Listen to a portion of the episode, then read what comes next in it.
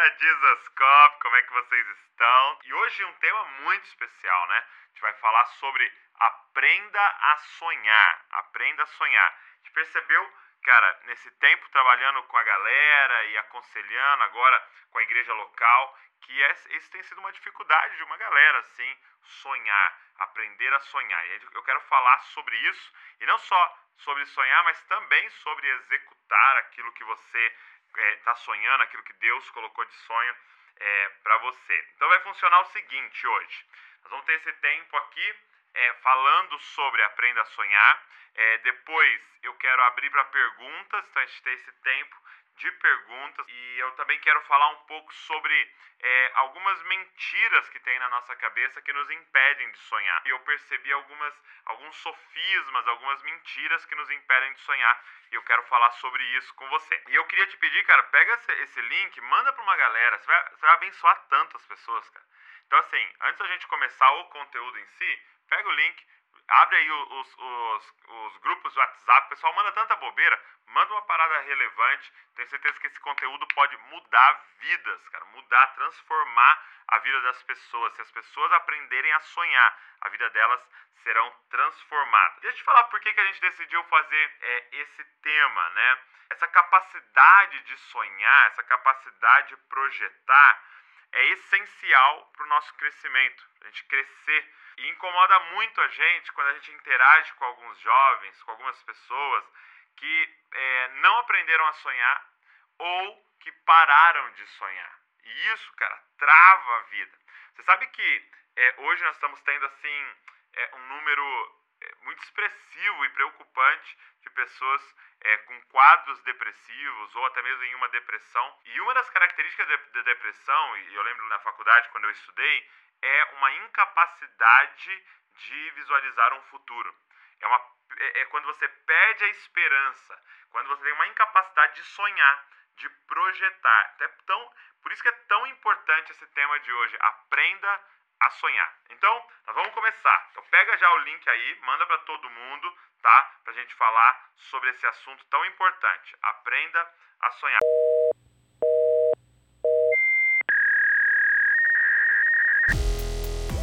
Está começando Podcast Jesus Cop, a revolução das cópias de Jesus.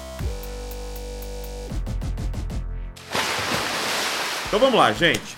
É, eu queria compartilhar com vocês algumas lições que eu aprendi sobre essa temática de sonho. E aí, lembrando que eu não estou falando de sonhar quando você dorme, ok? Esse é um sonho importante, legal, mas eu estou falando sobre sonhar no sentido de ter uma visão em relação ao futuro, projetar algo, imaginar algo para o seu futuro, ok? Então eu quero falar sobre essa capacidade de sonhar acordado.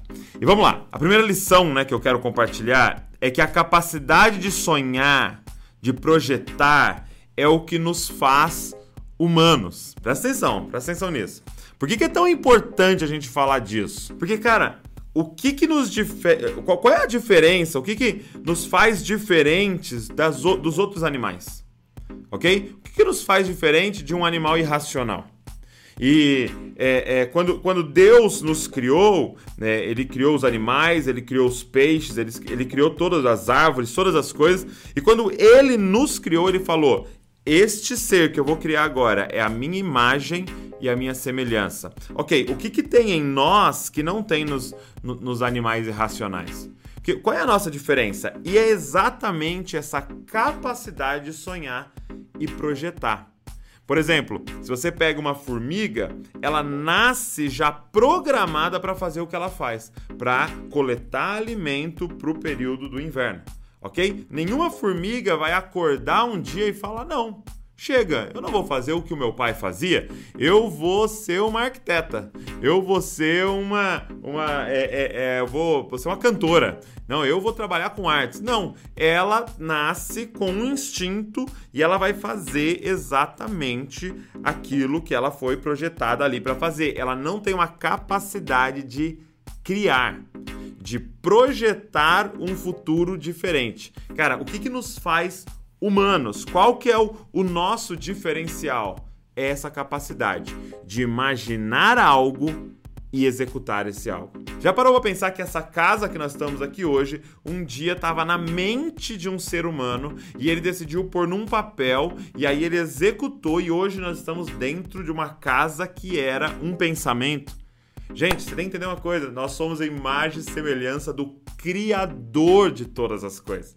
Do Criador, cara. Então, qual, qual que é a digital do Criador em nós? O que, que nos faz semelhantes ao Criador? Essa capacidade de criar, essa capacidade de sonhar, de projetar e de executar aquilo que está na nossa cabeça.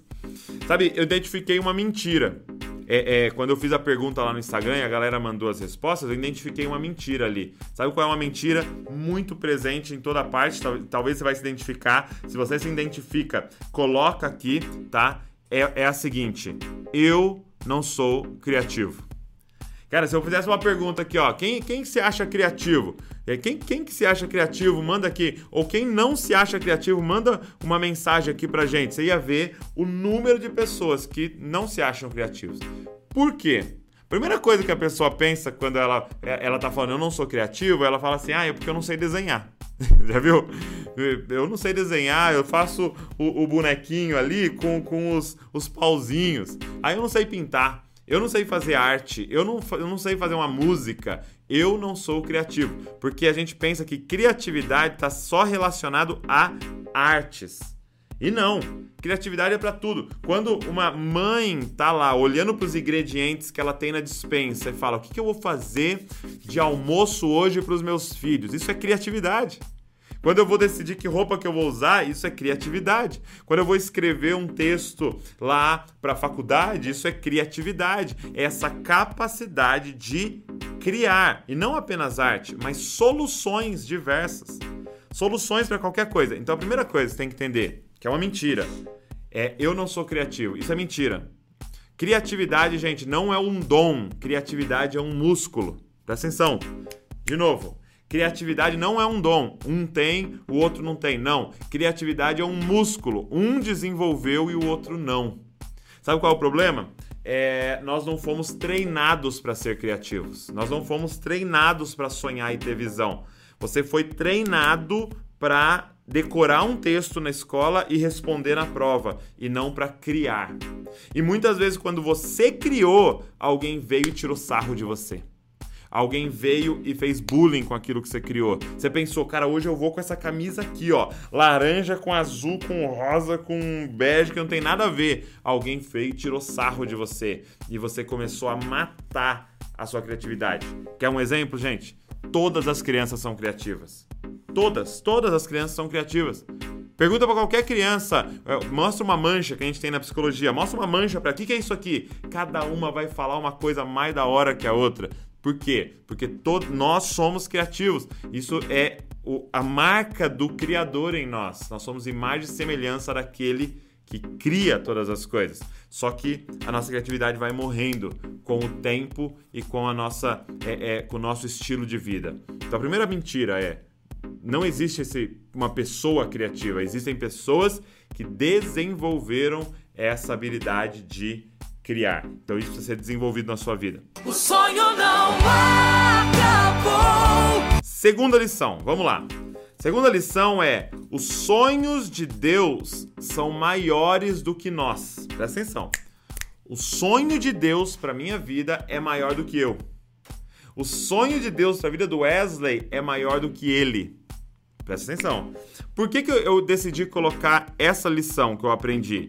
Porque uma mentira tá na cabeça da galera.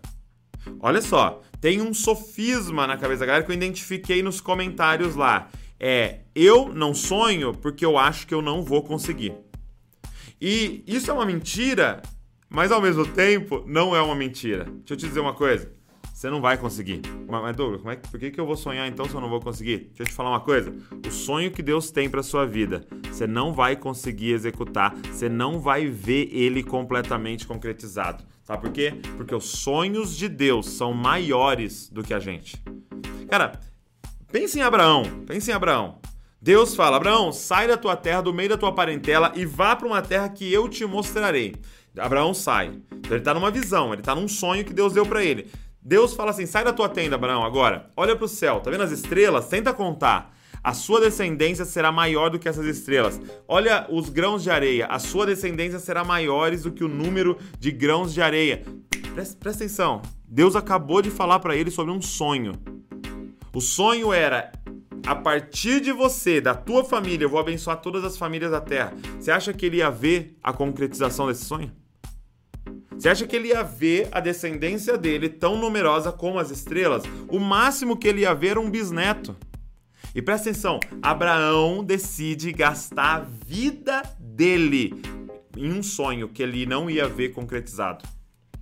Cara, os sonhos de Deus são maiores do que nós.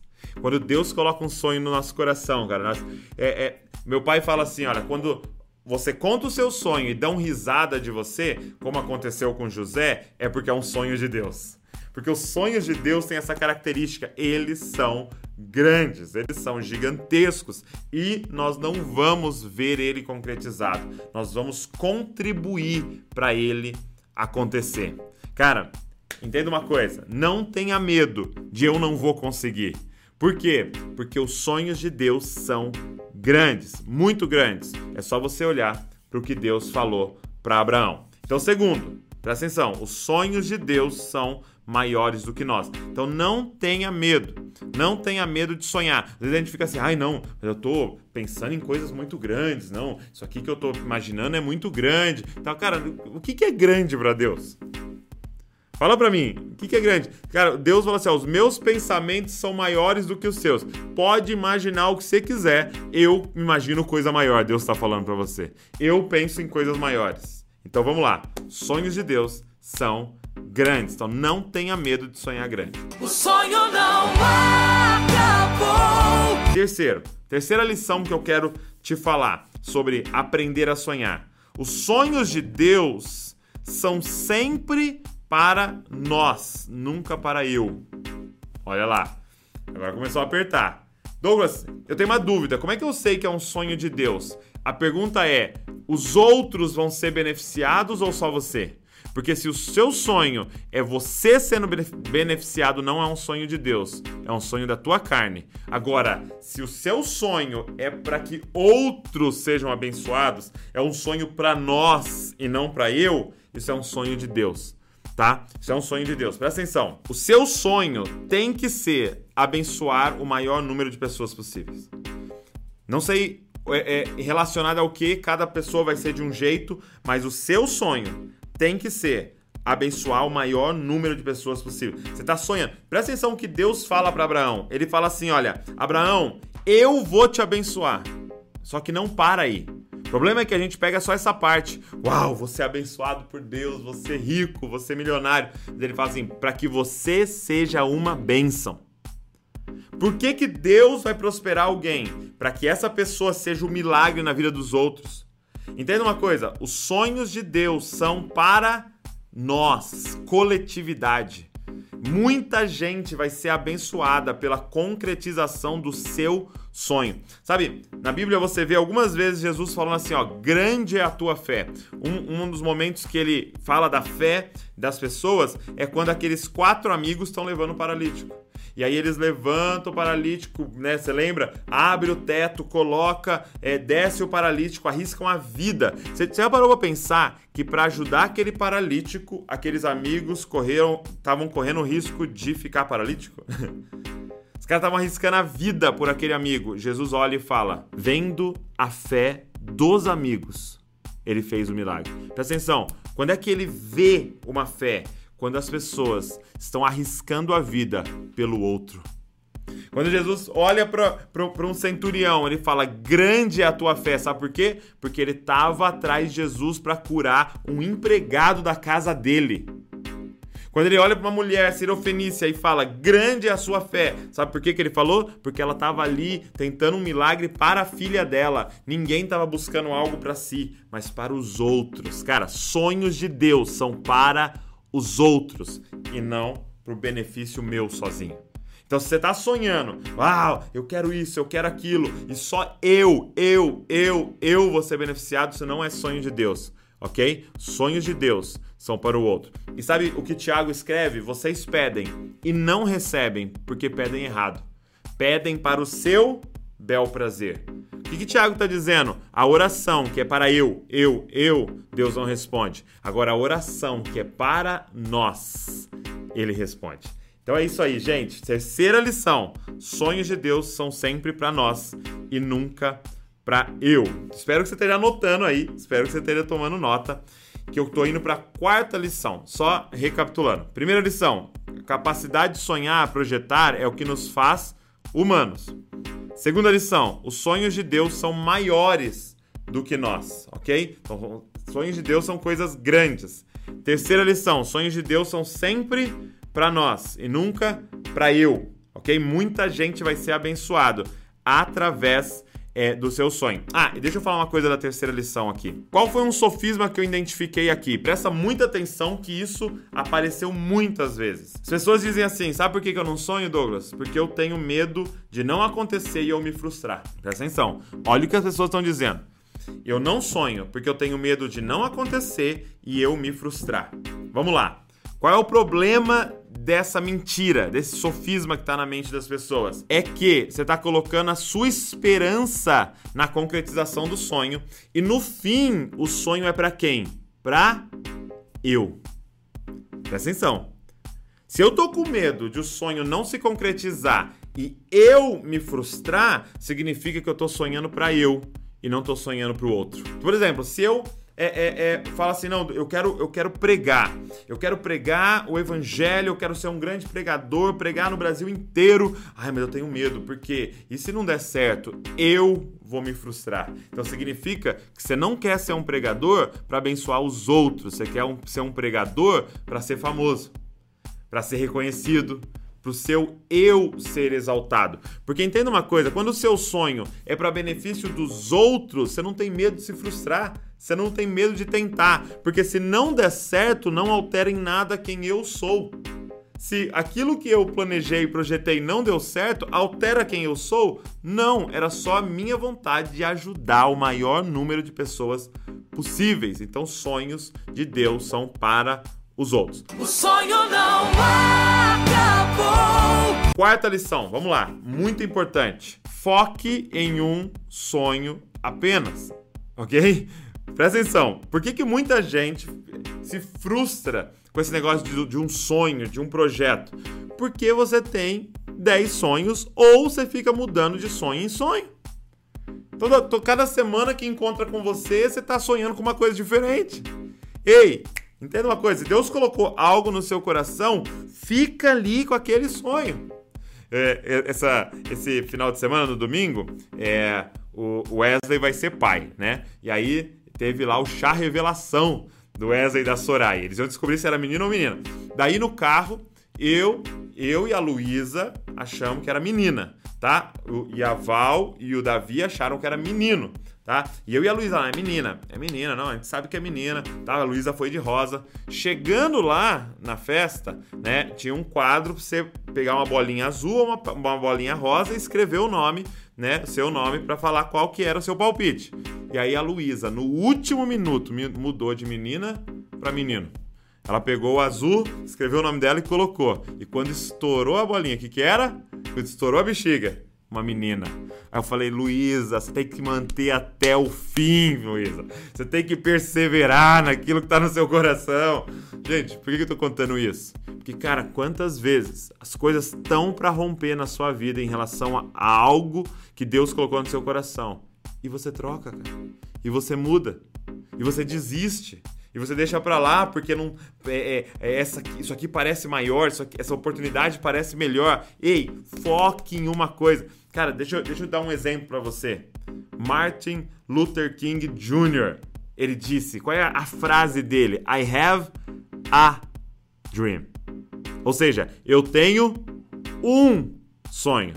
Não é eu tenho 10 sonhos. Não é eu tenho 13 sonhos. Eu tenho um sonho. Qual é o seu grande sonho que vai mudar a história das pessoas, cara? Qual é o seu um grande sonho que você daria disposto a gastar sua vida com esse sonho? Davi diz assim, ó: "Uma coisa peço ao Senhor", Salmo 27:4. e a buscarei. Ei, não é 10 coisas peço ao Senhor, não é 12 coisas peço ao Senhor, é uma coisa peço ao Senhor. Cara, tenha foco. Qual é o meu sonho? É ver uma geração, um exército de pessoas parecidas com Cristo Jesus, tem a coragem de dar outra face, que tem a coragem de se entregar para benefícios dos outros, que tem a, a, vida de retidão como a de Cristo e também manifesta os dons como Cristo. Esse é o meu sonho, uma, ver um exército de cópias de Jesus, ver pessoas parecidas com Jesus no governo, pessoas parecidas com Jesus liderando empresas multinacionais, pessoas parecidas parecidas com Jesus em todas as esferas da sociedade. Imagina jogadores de futebol parecidos com Jesus. Cara, esse é o meu sonho. Meu sonho. Eu não posso falar, olhar pro lado e falar, ah, poxa, olha, o cara não mudou nada, não sei quantos anos estou trabalhando na vida dele. Pô, fulano não mudou. Olha o caos que tem ali na tal igreja, olha o que aconteceu ali, tal. Olhar e falar, não, vou mudar de sonho. Acho que isso aqui vai dar mais certo. Não! Nós vamos até o fim disso aqui, meu irmão. Nós vamos gastar nossa vida inteira com esse um sonho. Eu quero ver um exército de pessoas parecidas com Jesus. Então foque, foque em um sonho. Se você olha para Davi, ele tinha um sonho. Você pode ver que a vida dele está ao redor da presença de Deus. Cara, sabe qual foi a primeira coisa que Davi fez quando ele assumiu o, o reinado? Primeira coisa, ele é como se ele tivesse entrado na televisão para aquele discurso de posse, sabe? Ele falou: primeira coisa que nós vamos fazer, traz a arca para o meio da nação. E aí ele identifica o porquê o reinado de Saul deu errado, porque a arca estava abandonada num canto. Ele disse: "Não, não, não, aquilo ali é a presença de Deus, traz para o meio". Quando ele ia para a guerra, qual é a arma que ele levava? A, a arca. Ele levava levitas carregando a arca na guerra e ele vencia todas as batalhas. Qual era o sonho dele? Construir o templo. E tudo que ele fazia era ao redor da presença, a presença. Nós queremos a presença. E ele queria construir o templo. E lembra que eu te disse que o sonho é maior do que você? Ele construiu o templo? Não. Ele só juntou os recursos para o filho dele construir o templo. A próxima geração, talvez Davi, Luísa, meus netos vão ver isso que Deus está colocando no meu coração. Isso que eu tô sonhando hoje. Então, Quarto, foque em um sonho. Não desista, não desista. O sonho não acabou. Quinto, quinta lição eu quero passar para vocês. Pergunte para Deus sobre sonhos, não para Mamon. Cara, essa foi uma das lições que mais me pegou nessa última fase da minha vida. Pergunte para Deus sobre os seus sonhos, sobre o seu futuro, sobre os projetos, não para Mamon. Deixa, deixa eu dar um exemplo aqui. Um exemplo simples. É, é, filhos, tá? Eu tenho dois filhos, Davi e Luísa. E toda vez que me perguntavam sobre o terceiro filho, automaticamente vem algo na sua cabeça, assim, pô, cara, filho tá, tá caro. Escola, cara, e, e, e alimentação, e roupa, e o cuidado com os filhos. Cara, hoje tá caro, filho. E aí você vai olha na sua conta bancária para tomar a decisão se você vai ter mais um filho. Deixa eu perguntar uma coisa: você está perguntando para Deus sobre o seu futuro ou para Mamon sobre o seu futuro? Quem é que manda na sua vida? Quem é que é soberano? Quem é que. Cara, quem é que você serve? Sabe, você vai perguntar assim: onde você vai fazer faculdade? Você abre o seu extrato, você abre o seu salário e fala: deixa eu perguntar aqui pro meu dinheiro onde eu vou fazer faculdade. Que profissão que você vai ter? Que, que, que você, que profissional que você vai ser? Deixa eu perguntar para Mamon aqui. Mamon, meu, meu senhor, que, que, que profissional que eu vou ser? Ei, pergunte para Deus sobre os seus sonhos e não para Mamon. Pergunta para Deus, porque se Deus falar que você vai fazer Harvard, você vai fazer Harvard, cara. Porque quem pode impedir o que Deus está falando? Não olha para sua conta bancária, cara. Olha para o seu pai. Seu pai. Cara, Romanos 8,17 diz assim: que você é herdeiro de Deus e co-herdeiro com Cristo. Tudo que é de Jesus é teu. Eu não sei se você está entendendo isso. Você é herdeiro de Deus. Eu falei ontem na igreja: quem aqui deseja ser herdeiro do Bill Gates? Eu falei: eu não. Eu sou herdeiro daquele que criou o Bill Gates aquele que criou todas as coisas, que é dono do ouro e da prata, aquele que está no controle do universo inteiro. Nós somos herdeiros dele, ele é o nosso pai. Como é que você está perguntando para mamão o que, que você vai fazer, o que não vai fazer? Sabe, a mentira que eu vejo aqui é: ah, eu, eu, eu sou muito pobre, não posso sonhar. Ah, eu nasci nessas condições, eu não posso sonhar. Eu nasci em tal lugar, eu não posso sonhar. Eu, eu tenho tal condições, oh, minha, minha família é rejeitada, eu, meu, eu tenho tal problema. Ei, ei, ei, ei, não olha para você para sonhar. Olha para quem te criou para você sonhar. Não pergunta para você ou pro seu dinheiro qual é o tamanho do seu sonho. Pergunta pro seu pai qual é o sonho. O Deus do impossível, o Deus grandioso, soberano sobre todas as coisas. Não pergunte para Mamon sobre como sonhar, mas pergunte para Deus como sonhar. Sabe? Nós teremos que ter a coragem de, de perguntar para ele onde o senhor quer que eu faça faculdade. Mas ouvir a resposta dele. Aonde o senhor quer que eu trabalhe? Quem que o senhor quer que eu seja? Olha só, eu tava lendo hoje com as crianças, né? Eu tô fazendo devocional com as crianças em Marcos. Eu tava lendo Marcos capítulo de número 8. E é a segunda multiplicação de pães, o que é bem bizarro, assim. Porque ele tá diante de 4 mil pessoas, que é menos do que a anterior que tinha 5 mil homens, e aqui tem 4 mil homens, fora mulheres e crianças. E aí eles estão há três dias com Jesus, Jesus fala assim: olha, eles estão com fome, é, vamos dar o que comer para eles. Sabe o que os discípulos falam? Onde que nós vamos arrumar comida para tanta gente? Eles olham pro lado, esse lugar é deserto, onde é que a gente vai arrumar comida? Gente, Jesus tinha multiplicado pães para 5 mil e sobrado 12 cestos. E eles estão de novo olhando para a vida deles, perguntando como que a gente vai arrumar tanta comida. Para! De olhar ao seu redor e olha para quem está mandando você alimentar 4 mil pessoas. Se Jesus mandou, ele vai bancar. Ei, se Deus falou, ele vai bancar o que ele falou. A pergunta muitas vezes é se ele falou. E uma das características que foi ele que falou é isso que eu falei antes. Isso aí vai ser para benefício de nós e não de eu. Isso aí é por amor aos outros e não de eu. E aí é uma das características de que se Deus falou. Então, quinta lição: pergunte para Deus sobre os seus sonhos e não para Mamão. O sonho não acabou. Sexta lição que eu quero te passar é que filhos sonham, escravos não. Presta atenção. De novo.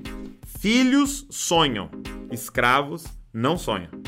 Em Romanos 8, é, verso de número 15, diz assim: olha, eu vou ler para vocês porque vocês não receberam um espírito de escravidão para viverem outra vez atemorizados. Cara, o que eu mais ouvi, tenho medo de sonhar, tenho medo de sonhar, tenho medo de sonhar. Vocês não são escravos para ter medo, mas receberam o espírito de adoção, por meio do qual clamamos Abba Pai. E olha o que diz, verso 16: O próprio Espírito confirma ao nosso espírito que somos filhos de Deus.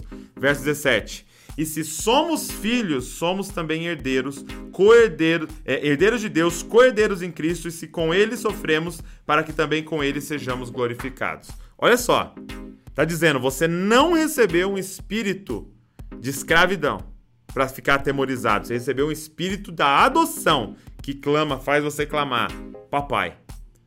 Nós somos filhos, gente. Por que, que eu tô dizendo isso? Porque há na nossa nação. Eu tive um, um, um, tempo de mesa com o Paulo Borges e ele me atentou para algo. Ele falou: Douglas, o problema hoje da igreja brasileira, na verdade do brasileiro, é que nós temos uma mentalidade de escravo. A gente acorda e vai dormir pensando em fazer, fazer, fazer, fazer, fazer. E nós não conseguimos sonhar, porque nosso foco todo é em fazer. Olha o que ele me disse, presta atenção. O Paulo Borges falou assim: Douglas, você já reparou que o Brasil é um dos únicos países que usa no final da sua nacionalidade o sufixo eiro. Como é que nós nos intitulamos? Os brasileiros.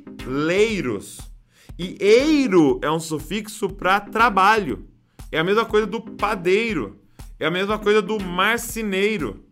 Então nós nos. Nós, nós falando. Brasil não é uma identidade, Brasil é uma função. Cara, nós. Por quê? Porque é uma mentalidade de escravo que ficou em nós e a gente só sabe executar, fazer, fazer, fazer. Dá alguma coisa para nós fazer, nós vamos fazer bem feito, mas Deus quer nos ensinar a ser filhos. Deus quer nos ensinar que nós somos filhos do rei, príncipes e príncipes sonham, cara. Cara, se você vai conversar com um, um jovem da Inglaterra, com um jovem americano, com um jovem francês, o cara acredita que ele pode mudar o mundo. Tem jovem francês lá que acredita que ele vai mudar o clima do mundo com os cartazes que ele está fazendo. E talvez não vão, só que acreditam que vão. Por quê? Porque são príncipes. São filhos, cara que aprenderam a projetar, a sonhar, aprenderam que não tem limites para eles. Cara, nós precisamos vencer uma mentalidade de escravos e ser colocados numa mentalidade de filhos, filhos de Deus. Porque essa mentalidade de escravos não nos deixa. Presta atenção. Escravo conseguiu sair do Egito. E a, e a, figura de sair do Egito é salvação, ok? Então o povo de Israel, que era escravo, saiu do Egito. Só que essa mentalidade escrava não saiu dele, deles. E como a mentalidade não saiu deles, eles não entraram na terra prometida. Presta atenção que eu vou te falar agora. Sair do Egito escravo consegue, mas somente filhos conseguem entrar na terra prometida. Cara, a igreja brasileira hoje é uma igreja de escravos, de que saíram do Egito, mas continuam vivendo no deserto. E a gente fica assim, nossa, é, a gente está vivendo milagres, nós estamos vivendo muitos milagres. A igreja brasileira vive milagres. Milagres é coisa de deserto. Presta atenção no que eu tô falando. Milagres é o que você vive no deserto. Ok? Porque quando você entra na terra prometida, para, você para de receber milagre. Você se torna um milagre na vida de alguém.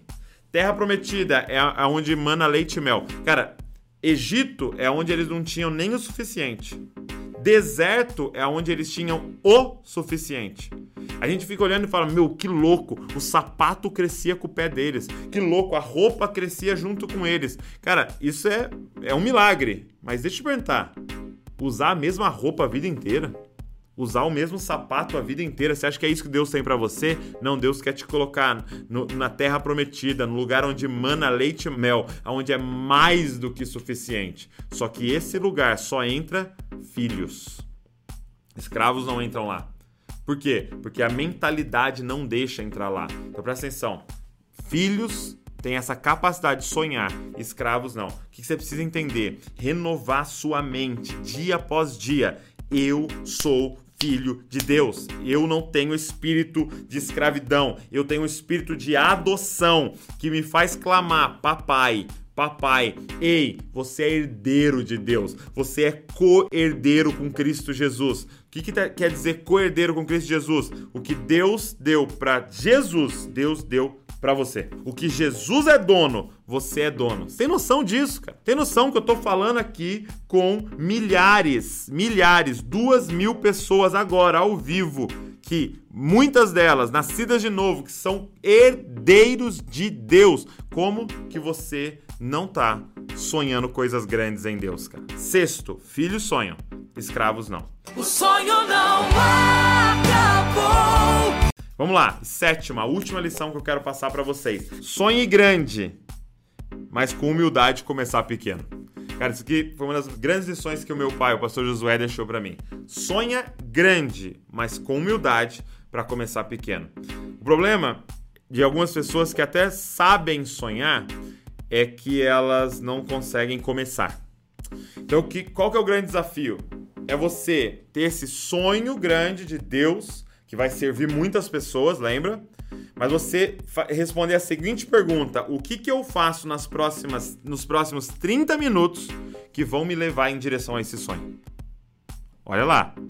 É, é como se eu dissesse assim, cara, meu sonho é ser um médico e ajudar na cura de muitas pessoas. Vamos ser bem ousado. Meu sonho é ser um médico pesquisador e achar a cura definitiva para o câncer ou para AIDS. Beleza? Esse é o meu sonho. Tá, o que, que eu faço nos próximos 30 minutos? Então a pergunta é: como é que eu entro na faculdade? Qual é o livro que eu tenho que ler para me preparar para o vestibular para eu começar? Então, ao invés de assistir esse videozinho que eu estava assistindo, eu vou ler esse livro. Ao invés de gastar meu dinheiro com comida, eu vou pagar um cursinho. O que, que eu faço nos próximos 30 minutos para chegar nesse lugar daqui a 30 anos? Nós temos que fatiar quais são as pessoas que eu tenho que andar para chegar nesse lugar daqui a 30 anos com quem eu tenho que falar, com quem eu tenho que me relacionar, que livro que eu tenho que ler, o que, eu deveria estar tá fazendo nesse minuto se eu quero chegar nesse lugar daqui a 30 anos. Então tenha sonhos grandes, mas com humildade. de começar do pequeno. E talvez o pequeno é um livro que você vai ler, é um vídeo que você vai assistir, é uma conferência que você vai, que você vai é um evento, é um curso que você vai fazer. Com humildade de começar pequeno. Dar os primeiros passos. Uma, uma viagem de mil quilômetros começa com um passo começa com 100 metros, começa com 500 metros, começa com 300 metros. Cara, não tenha medo de começar pequeno. Sabe, eu tinha isso dentro de mim. Eu tinha uma, uma noção assim de que eu seria pastor, de que eu estaria fazendo é, mais ou menos isso que eu estou fazendo hoje. E, e eu falei para Val, eu lembro que eu namorava com a Val, eu comecei a namorar com a Val com 17 anos. Eu, eu falava para ela, Val, sem noção, eu vou ser pastor, Val. Val, você vai casar comigo mesmo? Eu vou ser pastor. eu já adiantava de você, não vai, não, não vou, não vamos ter aqui um é, propaganda enganosa. Eu vou ser pastor. Agora, como é que eu comecei? Quando me colocaram para ajudar lá com as crianças, o Ministério Infantil, dava aulinha para as crianças. Aí me colocaram com os juniores, eu fui lá e ajudei nos juniores. Aí me falaram, me ajuda um pouco ali com os adolescentes, eu dei, ajudei com os adolescentes. Canta lá no coral, cantei lá no coral. Cara, dá uma, uma palavra ali na célula, dei uma palavra na célula. Ô, oh, faz isso aqui para mim, pequenininho, com três pessoas? Faço, lógico. Agora ajuda aqui com os jovens, auxiliar do líder de jovens, ajudo. Ele saiu, agora você assume os jovens? Assumo. E assim foi. Então, uma palavra de 15 minutos pra gente no culto? Dei a palavra de 15 minutos. Então, essa humildade de você começar pequeno. Se você olha para a vida de Davi, Samuel, gente, o maior profeta na nação. Imagina assim que o, o chegasse na sua casa e falasse, ó, oh, o Billy Graham tá indo na sua casa. Um grande homem de Deus. Aí ele chega lá e derrama na sua cabeça dizendo: Você foi escolhido para ser o próximo presidente da república. Ou, no caso de Davi, você foi escolhido para ser o próximo rei. Legal! O sonho tá lá. Eu vou ser o rei de Israel, uma das nações mais poderosas na época. E aí a minha pergunta é: o que que ele vai fazer próxima, nos próximos 30 minutos? Ele volta a cuidar de ovelhas. Mas presta atenção: o zelo com que ele cuidava de ovelhas era o mesmo zelo com que ele cuidou de Israel. A forma que você faz as pequenas coisas é a mesma forma que você vai fazer as grandes coisas. Por isso que ele diz: seja fiel no pouco, que sobre o muito eu te colocarei. Porque quem é infiel com ovelha vai ser infiel com a nação. José é a mesma coisa, ele sonha. Eu tô vendo, cara, os meus irmãos, os meus pais se prostrando diante de mim em posição de governo. O que, que ele faz nas próximas meia hora? Ele vai lá entregar marmita. Ele continua na casa dele, ajudando. Ele é vendido como escravo. Ele agora é um governante na casa de Potifar. Ele, é, ele é injustiçado, vai pra cadeia. Ele governa a cadeia. Por quê? Porque não importa onde você tá, cara. Tenha humildade para começar pequeno e Deus vai colocar você no grande. Deus vai colocar você em grandes coisas. E tem algo no meu coração que eu quero compartilhar com você. Veio agora, eu creio que é para alguém aqui. José tinha um sonho. Deus, Deus deu esse sonho para José. Muito grande esse sonho. Só que esse sonho de José só foi destravado quando José interpretou o sonho de outra pessoa. Ele interpreta o sonho do padeiro, do copeiro na cadeia e ele interpreta o sonho do faraó. Quando ele ajuda os outros nos sonhos deles, Deus libera ele para viver o sonho dele. Cara, primeiro, você precisa ajudar alguém no sonho de alguém. Você precisa ajudar no sonho de alguém. Você precisa ajudar no sonho do seu pastor. Você precisa ajudar no sonho do seu chefe. Você precisa servir o sonho de alguém. E essa é a forma de Deus liberar você para viver o seu sonho. O sonho não acabou.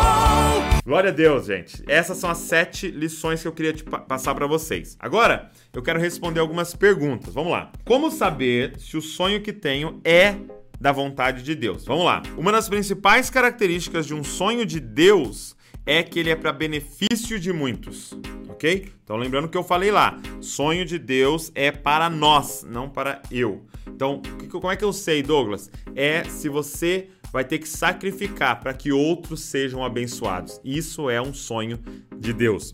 Claro, se Deus falou com você e se é, você é, compartilhando com outras pessoas de Deus, elas identificam que isso também é de Deus. Então, é, você tem que sonhar em nós, ok? Então, sempre que eu tenho um sonho, eu compartilho com a Val, eu compartilho com o Wesley, eu compartilho com o Thiago, eu compartilho com o Arthur, eu compartilho com a igreja, ok? E, e a, esse, esse corpo, ele identifica que aquele sonho é de Deus, testifica no coração de outras pessoas. Compartilha com a sua liderança, eu compartilho sempre com meu pai sonhos que eu tenho e eu vejo se testifica, ok? Mas lembrando, benefício de outros, vai abençoar muita gente.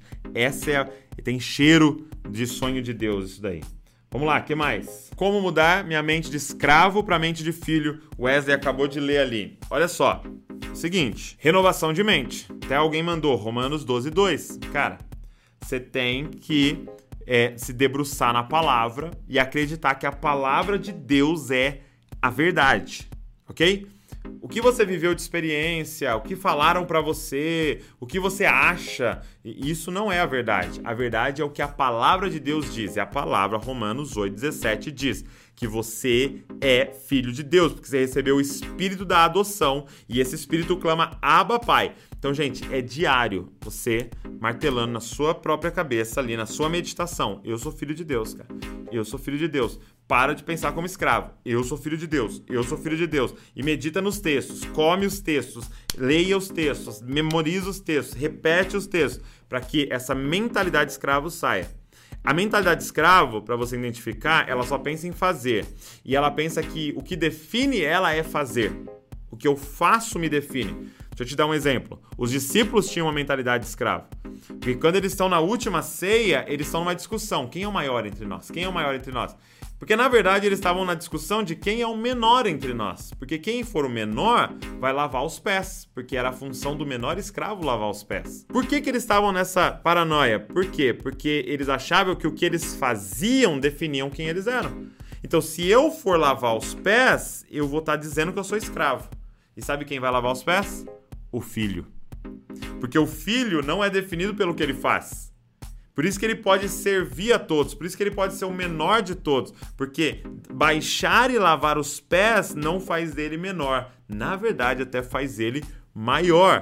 Porque ele é filho, ele não tem medo de fazer o trabalho sujo. Então, é uma renovação de mente constante, para que toda essa mentira que entrou no seu coração saia e a verdade venha habitar em você. Vamos lá. Ó, Douglas, eu estudo para ser policial federal. Policial mas pessoas que estão próximas de mim dizem que ser polícia não é de Deus. O que fazer? Cara, ser polícia é de Deus, é um sacerdócio. Você está trabalhando na segurança das pessoas. Então, qual é a motivação no seu coração para isso? Os outros.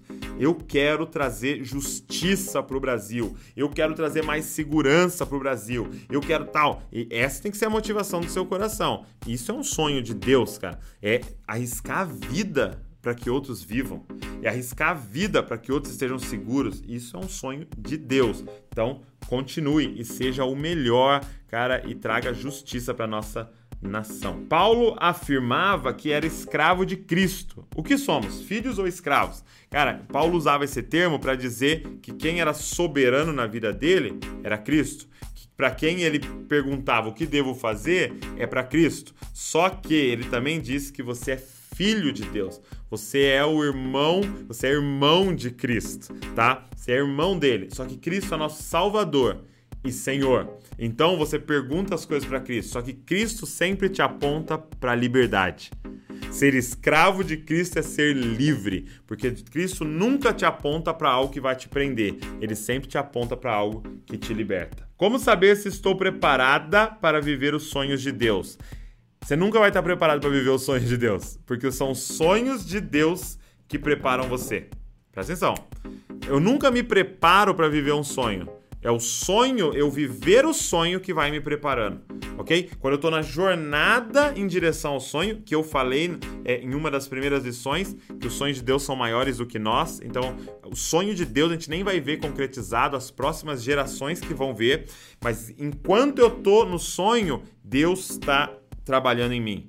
Deus está me mudando. Gente, eu fazer essa live, Deus está trabalhando em mim. Eu preparar uma pregação, Deus está trabalhando em mim. Preparar a conferência, Deus está trabalhando em mim. Então eu vou sendo transformado na jornada do sonho. Disseram que não serei feliz e que não vou ter filhos. Está repreendida essa palavra maligna na sua vida, ok? Você vai ser mãe de uma geração poderosa na terra. E mesmo que por algum motivo de permissão de Deus não saia da sua barriga, você vai ser mãe adotiva, você vai ser mãe espiritual de uma multidão. Essa palavra está repreendida na sua vida. Sonho em casar. Legal, é, é, é um desejo do seu coração. Mas o que nós estamos falando de sonho aqui, gente, é para coisas maiores do que casar, ok? Casar é uma coisa muito importante e tem que ser um desejo do seu coração. Mas mesmo casar, é, você tem que querer casar para abençoar alguém. Eu preciso, o desejo de casar é, é de Deus, né?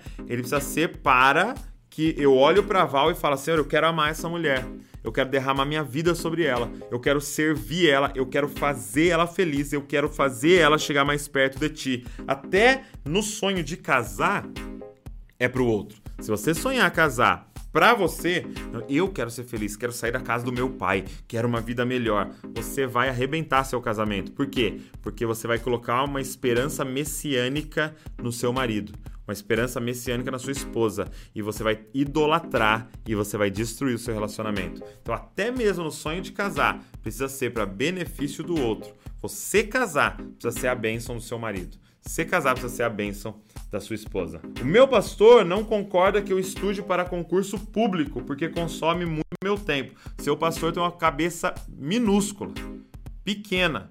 E ele está vivendo um grande problema que é separar vida espiritual e vida secular. Não existe vida secular. Tudo é espiritual. Gente, quando Deus criou Adão, ele criou Adão para e deu uma ordem para ele: cultive. A palavra no original cultivar é a mesma palavra para quando um sacerdote entrava para trabalhar dentro do tabernáculo. Por quê? Porque cultivar vem da palavra cultuar. Ou seja, para Deus, cuidar do jardim e ser sacerdote no templo é a mesma coisa. Por quê? Porque você é espiritual. Estude para o concurso, cara. Faça o seu melhor e entre em posições de destaque na nossa nação para levar a justiça e o reino de Deus para nossa nação. Não existe essa divisão. Alguns foram chamados sim para a eclésia, para trabalhar dentro da estrutura igreja, mas outros foram chamados para fora, que é a maioria, para ser professores, para serem é, estarem dentro das academias, para estarem dentro dos times de futebol, para serem advogados, mestres, manicure, cabeleireiro, cozinheiro. Foram chamados para levar o reino para esses lugares. Estude muito, estude bastante e entre no melhor concurso aí da sua região. Olha só, quando é um sonho só que o único abençoado sou eu e às vezes até prejudica alguém ao redor, não é um sonho de Deus, ok? Gente, sonho de Deus. Nós fomos criados para ser como Cristo. O que, que Cristo sonhou? em você. Cristo sonhou com você, cara. Na cruz do Calvário, estava pensando em você. Então para de gastar sua vida, sua energia pensando em eu e começa a pensar em nós, o que beneficia a nós. O que, que vai ser bom para nós? Isso é um sonho de Deus, cara. Isso é um sonho de Deus. E até que você vai pedir para você, que aquilo que vier para você seja para benefício dos outros.